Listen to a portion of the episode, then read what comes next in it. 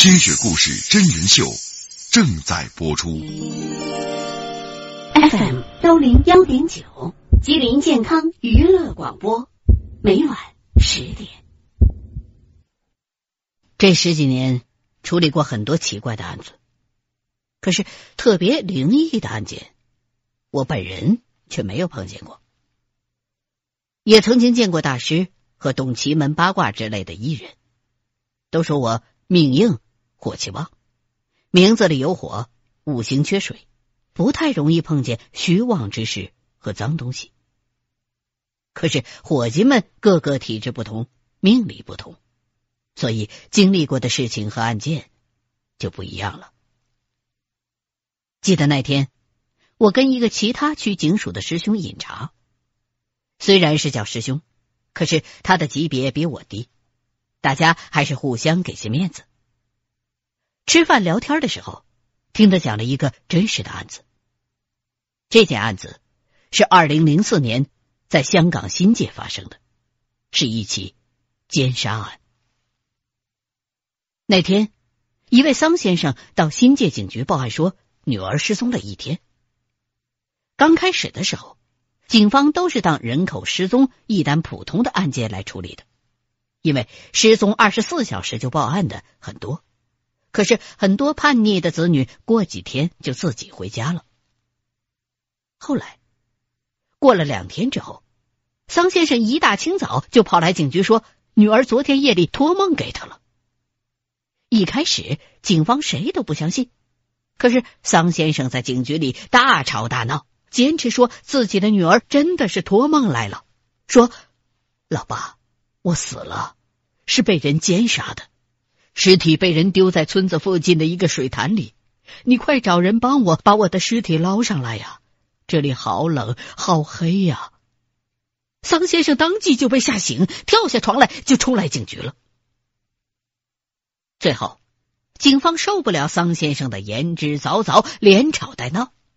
只好带队到他女儿给他托梦的那个所谓案发现场的村子里找找看，结果还真的就找到了那个水塘，而且到了那儿就看到一具女子的死尸在水潭当中漂浮着，在水面上显露出一点来，看样子是全身赤裸的。正是桑先生的女儿。接下来，更奇怪的事情发生了。警署警长集合了六个消防潜水蛙人，也没有办法把这具女尸抬出水面。这具女尸一动都不动，好像下头有什么东西把它给拴住了一样。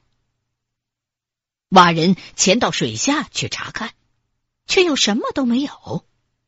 这具尸体就这么漂浮在水里。六个大男人怎么想办法都挪不动他。忙活了好长时间，天色开始暗了下来。没办法，最后警长只好命令收队，明天再来。到了晚上，桑先生睡觉的时候，他的女儿竟然又在梦中出现了，跟他说：“老爸呀，可以先给我找一些衣服穿吗？全身赤裸不太好啊！一个女孩子，现场又是一堆男人。”梦醒之后。桑先生就立刻带着女儿生前的一些衣物来到了水塘边，对在场的警员说：“女儿昨天晚上托梦说，最好先穿回衣服才会肯上来。”于是，不以为然的警员就把衣服交给了蛙人，并且把情况大略的跟蛙人讲述了一番。蛙人将信将疑的把衣服给女尸穿上之后。再次搬动尸体时，竟然真的一下子就轻易的把尸体抬出了水面。当时，在场的所有人包括挖人、鉴证科那个师兄，甚至一个高级警长，也对女鬼托梦的事儿深信不疑了。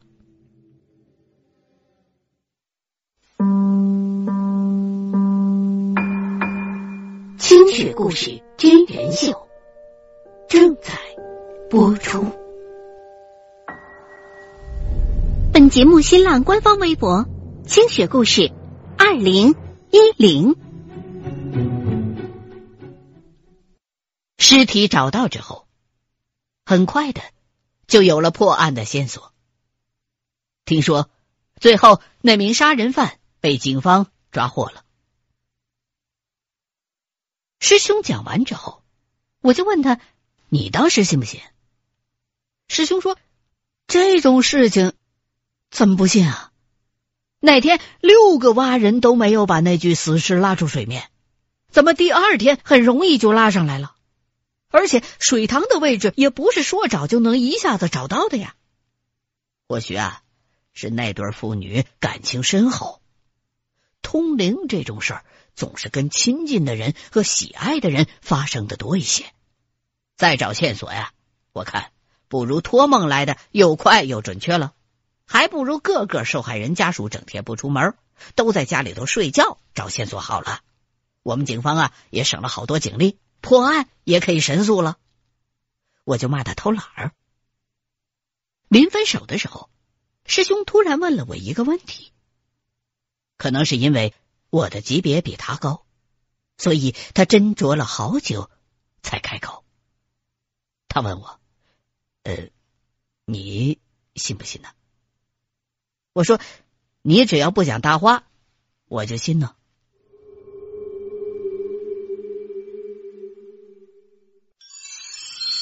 清雪故事真人秀正在播出。一九七五年八月十三号当晚，发生了一宗香港警队成立以来最严重的交通意外。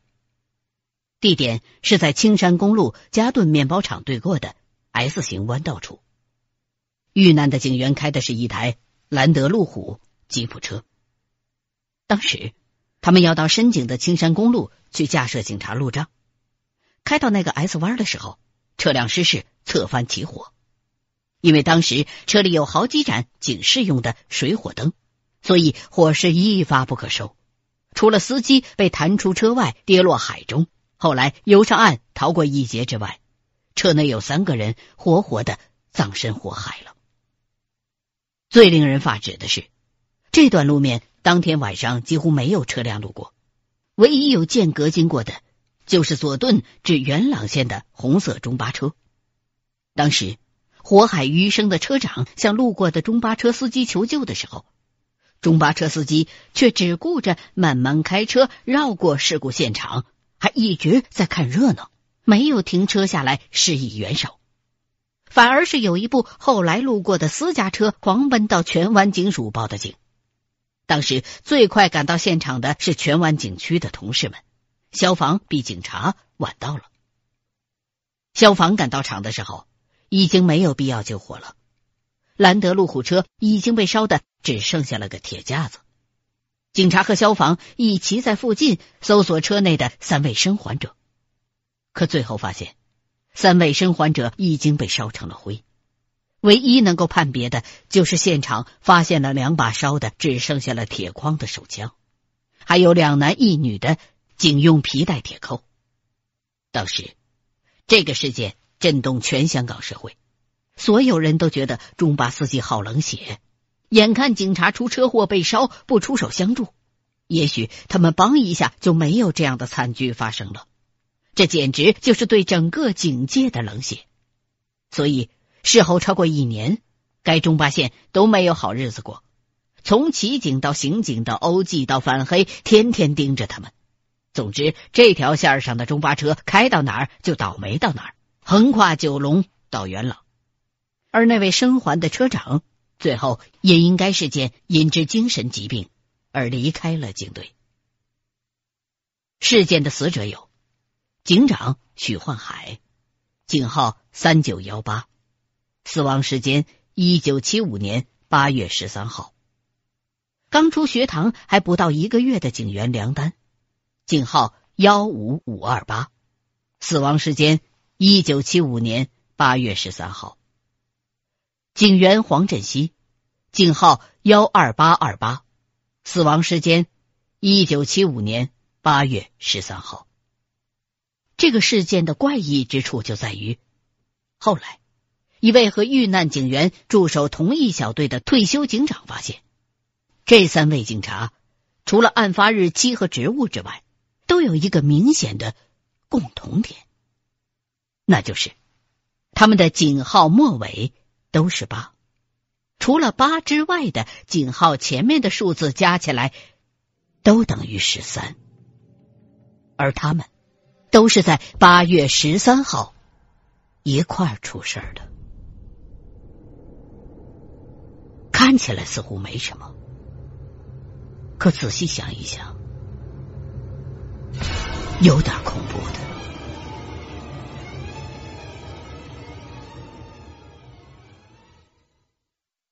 OK，刚才您收听到的是《清雪故事真人秀》香港警察怪谈系列之《托梦》。新浪官方微博“清雪故事二零一零”，欢迎您继续收听下一期的《清雪故事》。